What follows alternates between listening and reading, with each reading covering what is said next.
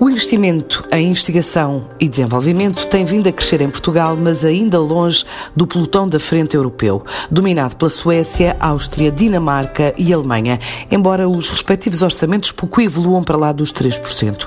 E apesar do Orçamento de Estado para 2020 revelar uma subida de quase 12% para esta área, com cerca de 383,8 milhões de euros reservados ao financiamento de projetos de ciência e tecnologia, os tempos pandémicos só revelam o pouco que o país investe em ciência, no entender de Miguel Botas Castanho, investigador, doutorado em Bioquímica, professor na Faculdade de Medicina de Lisboa. O orçamento de Estado dedicado à ciência é, é muito diminuto, é extremamente diminuto.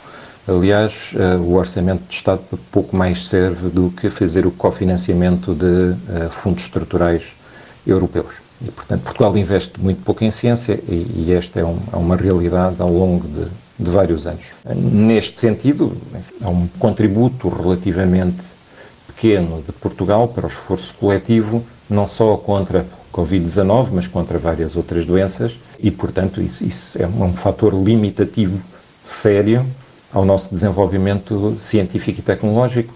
Sobre isso não há, não há dúvida nenhuma. Trabalho não falta aos cientistas portugueses. Neste momento existem várias equipas envolvidas em investigações ligadas à Covid-19, incluindo a deste responsável pelo Grupo de Bioquímica de Desenvolvimento de Fármacos e Alvos Terapêuticos do Instituto de Medicina Molecular. Existem, de facto, grupos ativos e grupos bons que se dedicam à virologia e que já começaram a planear vários projetos uh, com SARS-CoV-2. Alguns, como é o meu caso, uh, no planeamento de moléculas que se podem tornar medicamentos, que se podem tornar fármacos para uh, atacarem o SARS-CoV-2 e, portanto, serem medicamentos que vão direto ao assunto, isto é, que vão direto ao vírus e inativam o vírus, é o meu caso, mas existem vários grupos também a trabalhar mais no domínio da imunologia e que podem contribuir para desenvolver estratégias que têm a ver com a resposta imunitária. É claro que também dependerá muito da forma como forem disponibilizados recursos para conseguir uh, levar estes projetos avante. Entre as quase duas dezenas de projetos de investigação em Portugal focados na Covid-19 está o estudo liderado por este investigador sobre o comportamento de vírus no cérebro humano, incluindo aquele que está na base da atual pandemia. Esta é uma tarefa difícil porque o cérebro é um órgão muito protegido. O nosso objetivo neste projeto é conseguir desenvolver moléculas que sejam inteligentes, entre aspas, o suficiente para conseguir fintar essa permeabilidade seletiva das paredes das artérias no cérebro e consigam passar do sangue para o cérebro e manterem-se ativas mesmo assim e capazes de inativar vírus que estejam no cérebro. O objetivo deste projeto é desenvolver moléculas que depois podem ser usadas em medicamentos, que sejam ativas contra uma grande diversidade de vírus e é um projeto que nos envolve a nós e que nós somos líderes, portanto, uh, uh, o Instituto de Medicina Molecular e a Faculdade de Medicina da Universidade de Lisboa são líderes deste projeto, que envolve também uma universidade em Barcelona e uma empresa na Alemanha. A correria da investigação no setor privado movimenta milhões em grandes multinacionais como a Pfizer, que promete iniciar ensaios clínicos de uma nova vacina na próxima semana, para lá do investimento noutros projetos, como adiantou esta semana o responsável pela empresa em Portugal, Paulo Teixeira. Estamos em parceria com a empresa alemã BioNTech a desenvolver uma potencial vacina para a prevenção contra a Covid-19, estando previsto avançar rapidamente para ensaios clínicos em humanos, já no final do mês de abril bem como o financiamento, no valor de 5 milhões de dólares, de iniciativas independentes de projetos na área do diagnóstico, tratamento e gestão global desta doença, através do programa Pfizer Global Medical Grants e que inclui Portugal. Mas para qualquer tipo de estudo sobre este coronavírus é preciso um banco de amostras biológicas e ele existe no Instituto de Medicina Molecular, designado Biobank Covid-19, com o apoio da FLAD, Fundação Luso-Americana para o Desenvolvimento. São bancos porque são estruturas de armazenamento e são bio porque armazenam amostras biológicas. Existe um biobanco no Instituto de Medicina Molecular e, portanto, neste momento está a receber amostras, está, está a tratá-las, está a sistematizá-las, isto é, está a catalogá-las, para que ao longo dos próximos anos consigamos analisá-las e uh, ter dados muito consistentes e muito coerentes sobre aquilo que são as principais características do vírus e da doença. A pensar na construção de novas unidades pelo mundo para colocar no mercado no próximo ano cerca de mil milhões de doses de uma nova vacina, está a Johnson Johnson, que já investiu no projeto em conjunto com a Autoridade Biomédica dos Estados Unidos, assegura Filipa Costa, a diretora da Janssen, a farmacêutica do grupo em Portugal. Estamos conscientes que tão importante quanto descobrir a vacina é existir capacidade de produção e distribuição para as populações que mais dela necessitam em todo o mundo. Desde janeiro que estamos a trabalhar nesta vacina e eh, numa estreita parceria com a Autoridade Biomédica de Investigação e Desenvolvimento Avançado dos Estados Unidos. Eh, representa um investimento global de mil milhões de dólares.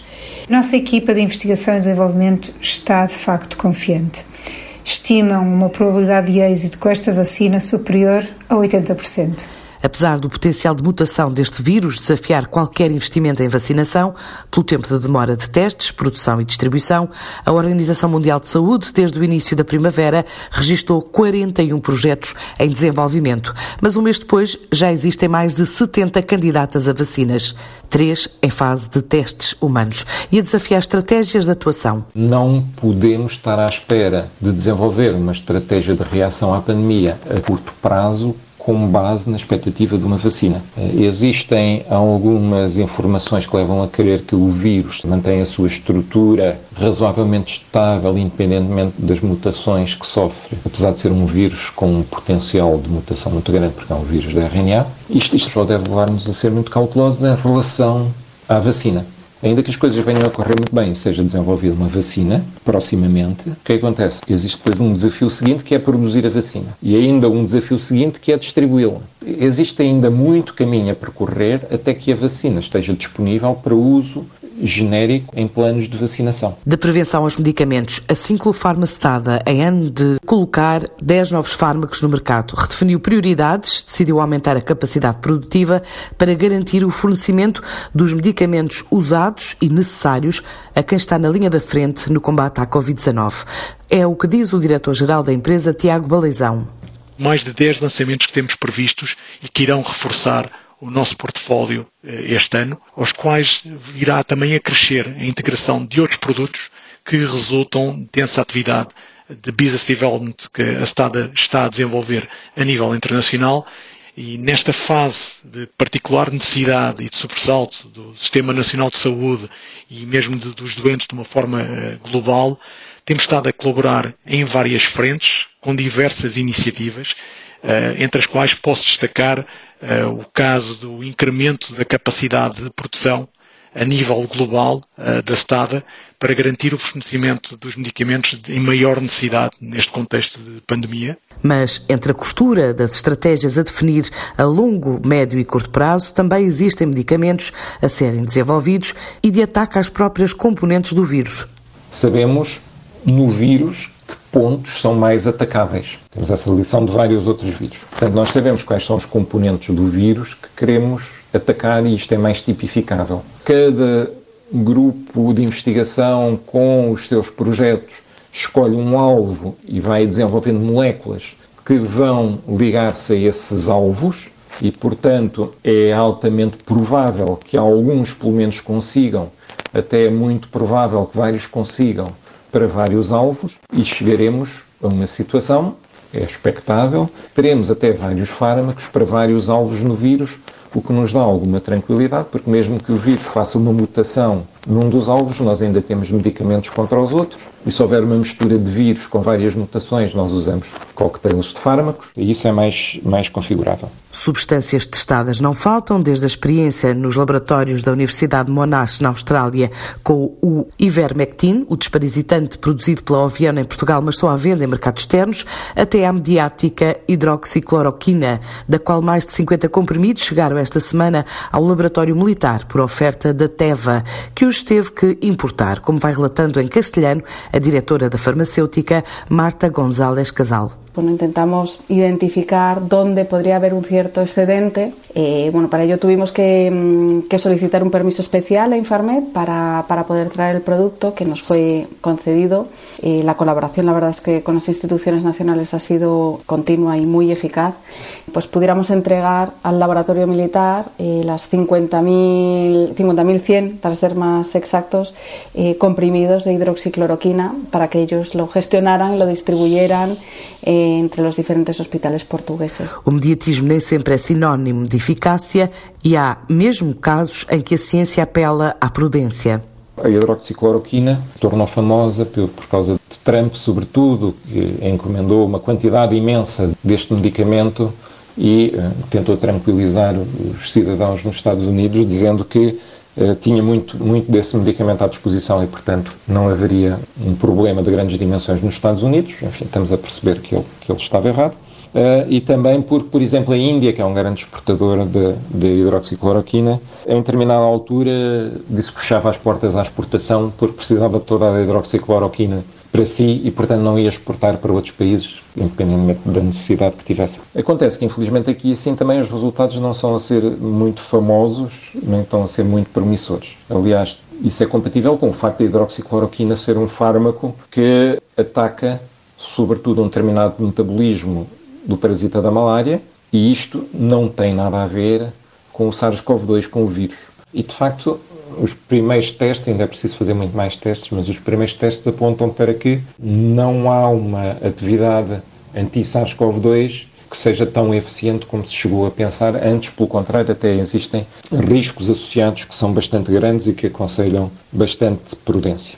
A procura de soluções terapêuticas contra este coronavírus levou a GSK, a GlaxoSmithKline, a investir cerca de 250 milhões num pacote que inclui a própria Organização Mundial de Saúde, de acordo com João Duarte, o porta-voz da empresa em Portugal todo o esforço que a companhia está a fazer a nível global, entre as quais se inclui um donativo na ordem dos 10 milhões de dólares que a GSK efetuou à Organização Mundial de Saúde para ajudar a combater a, a pandemia Covid-19.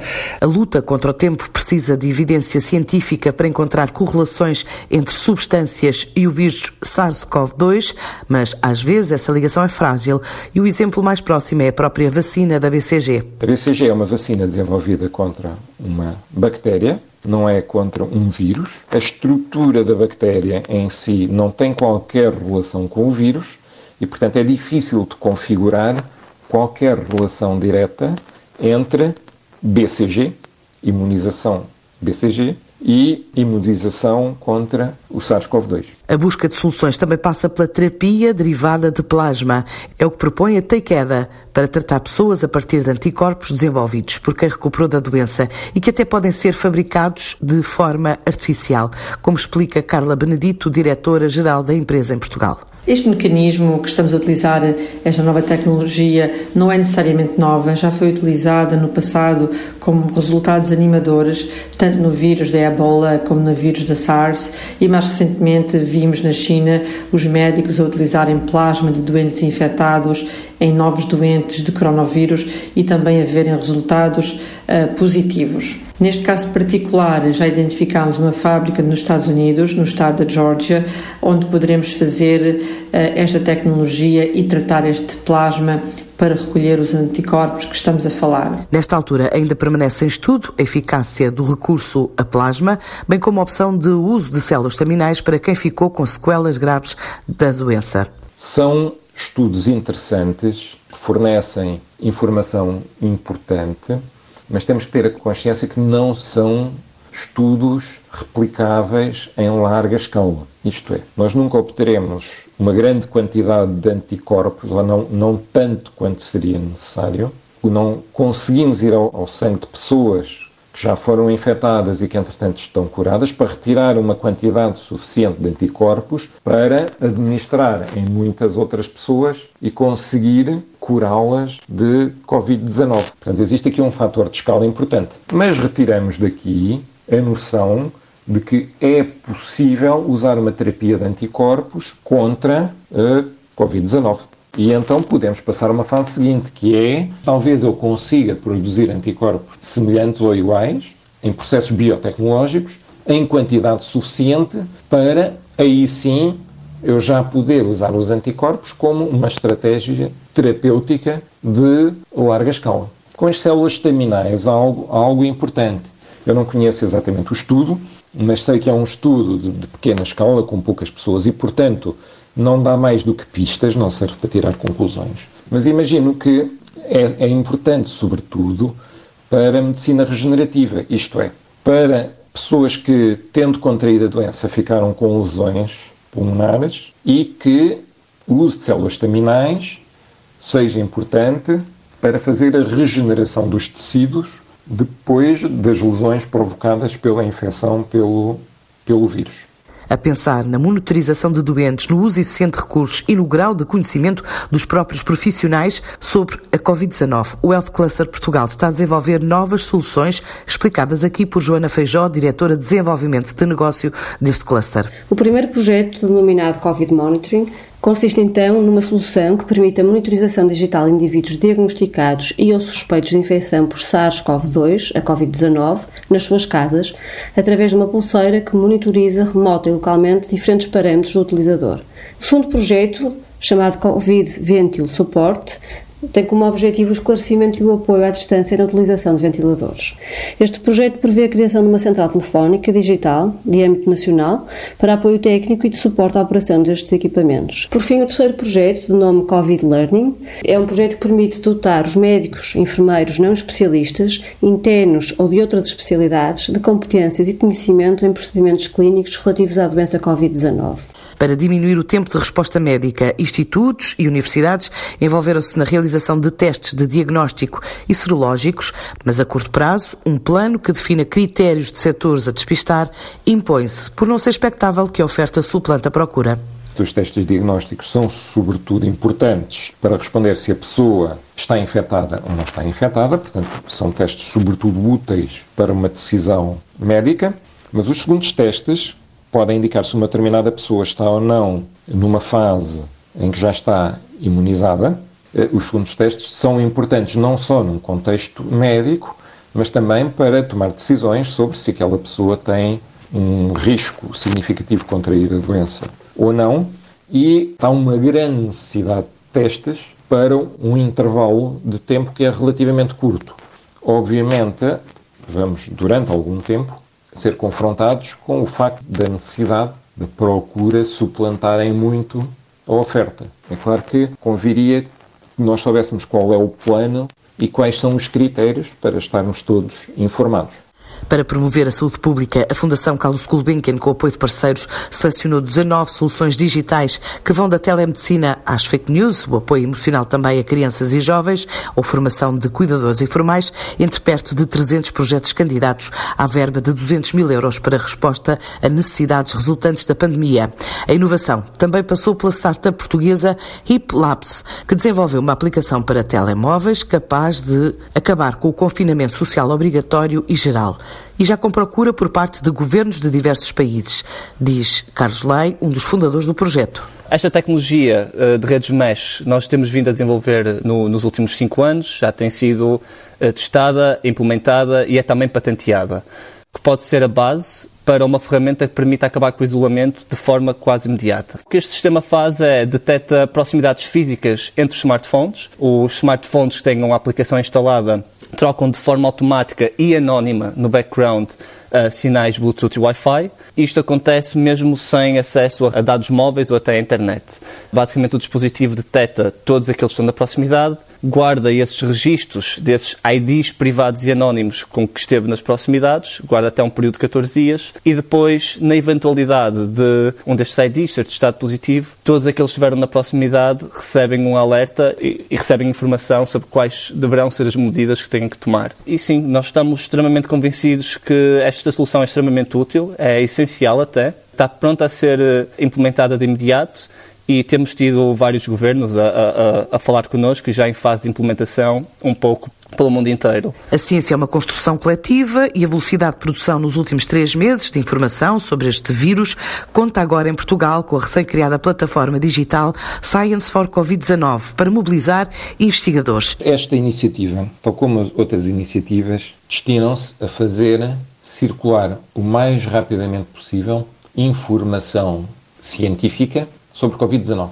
Mas isto trouxe por arrasto algo que também é muito importante, que é criou-se a oportunidade de ter uma informação mais constante, mais assertiva, mais presente da comunidade científica para toda a população em geral. E nesta sociedade em que vivemos, que ficou tão permeável às notícias falsas, isto também é um valor em si. 3 milhões e meio de euros foram anunciados agora para bolsas de doutoramento através da Fundação de Ciência e Tecnologia e o Ministro da Tutela, Manuel Leitor, esclareceu há dias na Rádio Pública as condições de acesso. Abrimos também desde já um programa para formar mais doutores na área da virologia durante os próximos cinco anos, com um número de bolsas de cerca de 50 bolsas por ano, de uma forma a desenvolver cada vez mais esta área também da virologia eh, em Portugal.